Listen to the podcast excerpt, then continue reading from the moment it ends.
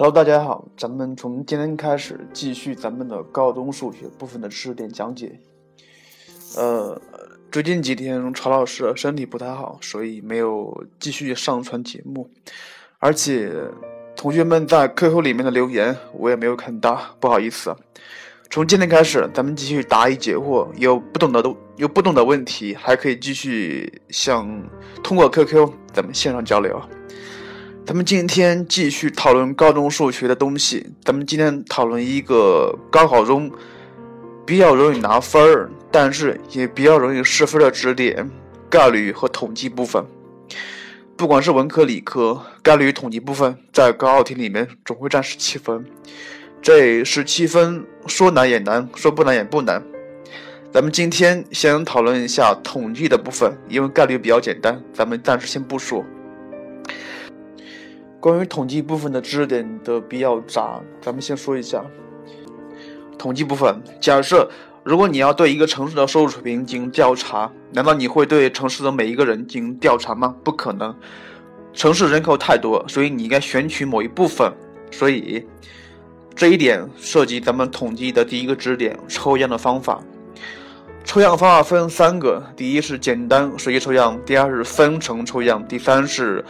呃，那个系统抽样，关于简单随机抽样，咱不说了，它是它是适用于那些样本总数比较少，比如十个这样的东西，可以用这个方法来求。关于用系统抽样方法，它适用于人数比较多，假设从一百个人里面抽十个出来的话，怎么抽？先分成，假设你看一下，一百个人抽十个人出来，是不是要需要分组？分几个组呀？分一百除以十，分成十个组，然后从第一个组里面抽一个出来，然后接下来九组不需要再抽了，只需要设定一定的规则，比如咱们对这一百个人进行编号，从一到一百。咱们对于第一部分从一到十进行抽取，假设抽了一个八，那么第二组不需要抽了，第二组咱们就可以指定为十八，第三组二十八，就这样依次类推。然后，关于分层抽样，它是适用于那些，呃，差别比较明显的几类。比如，对于人进行抽样，你是不是应分成男人和女人，分成两类？对。所以，对于这样的分层抽样，怎么考？它会考一个比例问题。它是考一个比例问题的。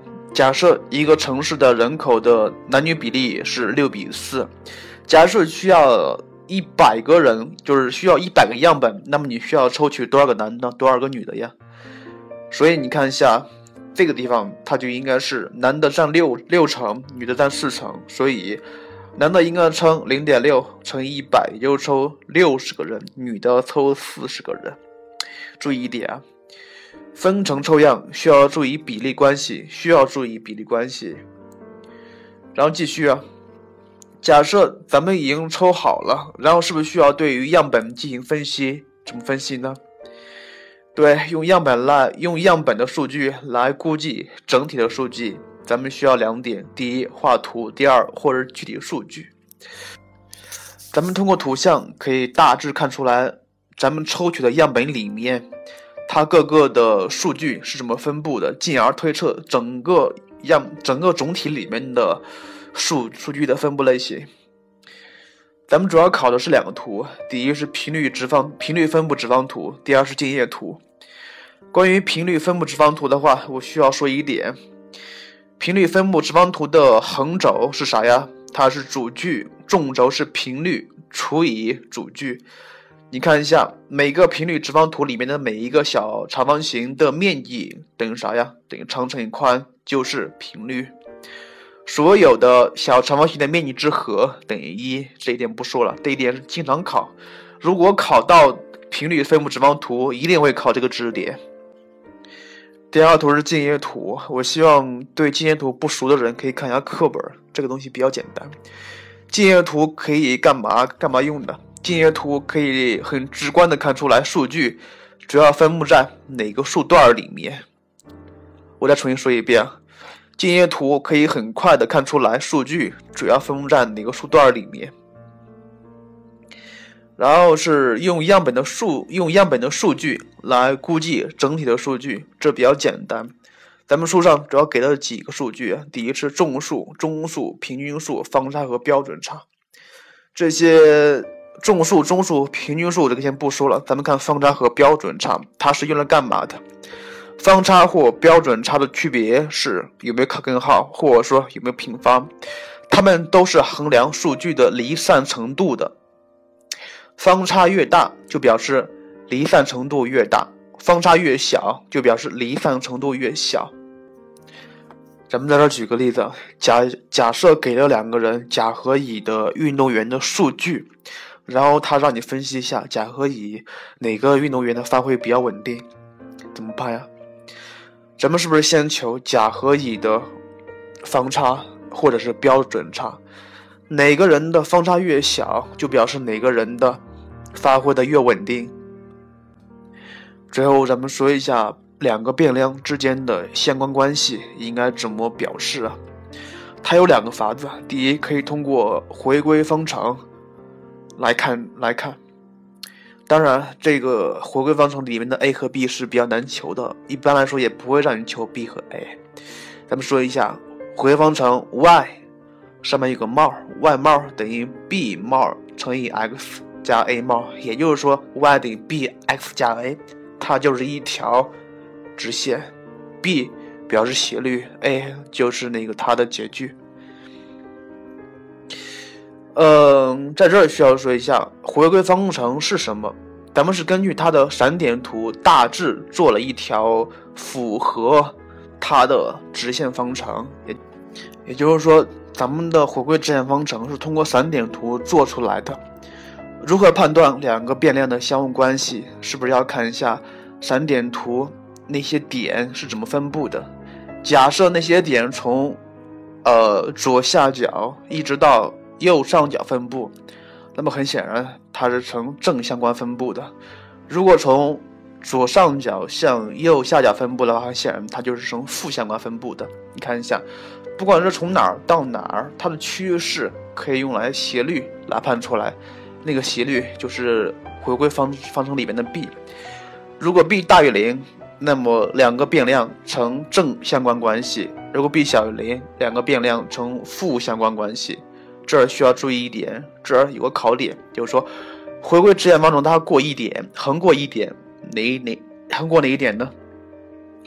它横过一个数的平均数和另外一个数的平均数这个点，也就是说 x 的平方逗号 y 的平方这个点需要注意一下。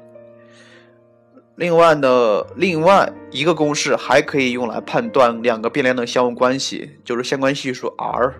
这个是接下来是在选修里面学过的，选修那个 r，它的计算公式也是非常复杂的，通常不会让你求这个东西，但是它需要让你分析，如果 r 大于零，那么这两个变量呈正相关关系；如果 r 小于零，则这两个变量呈负相关关系。这儿需要注意一点，这的 r 相关系数的取值范围是从负一到一，从负一到一。假设 r 的绝对值越接近于一的话，那么相关性越强。这儿需要注意一个知识点，是比较巧、比较小的一个知识点。假设 r 等于一的话，表示什么意思呀？表示散点图上的点全部在回归直线方程上。我再重新说一遍。假设 r 等于一，或者是 r 等于负一的话，那么就表示散点图上的点全部都在回归直线方程上。最后一个知识点，也是最近几年比较常考的一点，不管是文科理科，它会考一个独立性检验的东西。独立性检验，呃，关于独立性检验的话，其实是用的反反证法的思想来证明的。他给了一公式，k 方等于一个分数，分子是什么？分子分子分母是什么？通常来说，如果考试的话，他会把这个公式给你，他会让你计算 k 方的值。这里需要注意几个值啊。假如通过计算，咱们求的 k 方大于三点八四一的话，那么就可以说明有百分之九十五的可能性证明这两个变量是相关的。假设咱们求的 k 方大于六点六三五的话，那么就可以说明有百分之九十九的可能性来说明这两个变量是相关的。所以需要注意这两个特定的值，一个是三点八十一，一个是六点六三五。呃，关于统计部分的其他问题，估计也没有什么了。统计部分需要注意计算问题，可能会让你算的东西比较多，公式比较复杂，你要注意啊。关于概率问题，概率是比较比较简单的，咱们下次再说了。今天曹老师的身体确实很不舒服，身体还没有好。呃，还是那样，假设你在学习中有哪些东西不懂，可以直接通过我的 QQ 进行联系我。我的 QQ 是二五八四四一五六五三二五八四四一五六五三。好了，咱们下次再见。更多节目，下载荔枝 FM 收听。